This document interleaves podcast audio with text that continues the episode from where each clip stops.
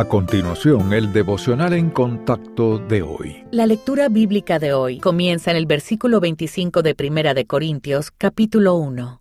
Porque lo insensato de Dios es más sabio que los hombres, y lo débil de Dios es más fuerte que los hombres. Pues mirad, hermanos, vuestra vocación, que no sois muchos sabios según la carne, ni muchos poderosos, ni muchos nobles, sino que lo necio del mundo escogió Dios para avergonzar a los sabios, y lo débil del mundo escogió Dios para avergonzar a lo fuerte, y lo vil del mundo y lo menospreciado escogió Dios, y lo que no es, para deshacer lo que es, a fin de que nadie se jacte en su presencia. Mas por él estáis vosotros en Cristo Jesús, el cual nos ha sido hecho por Dios sabiduría, justificación, santificación y redención, para que, como está escrito, el que se gloría, gloríese en el Señor.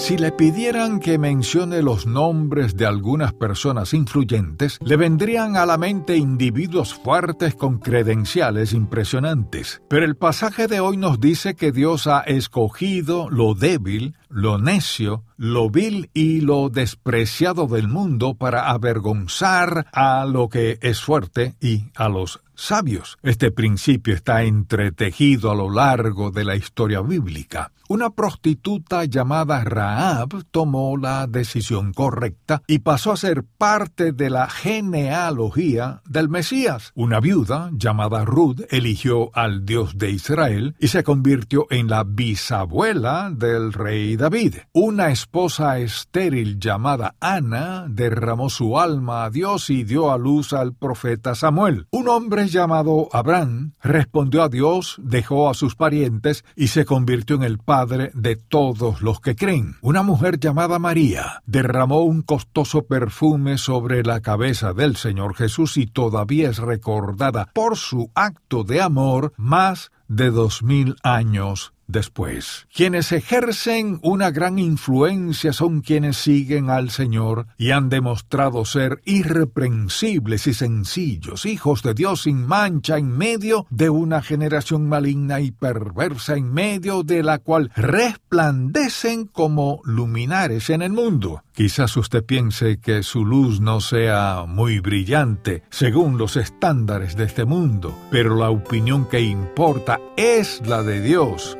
aquel que es luz.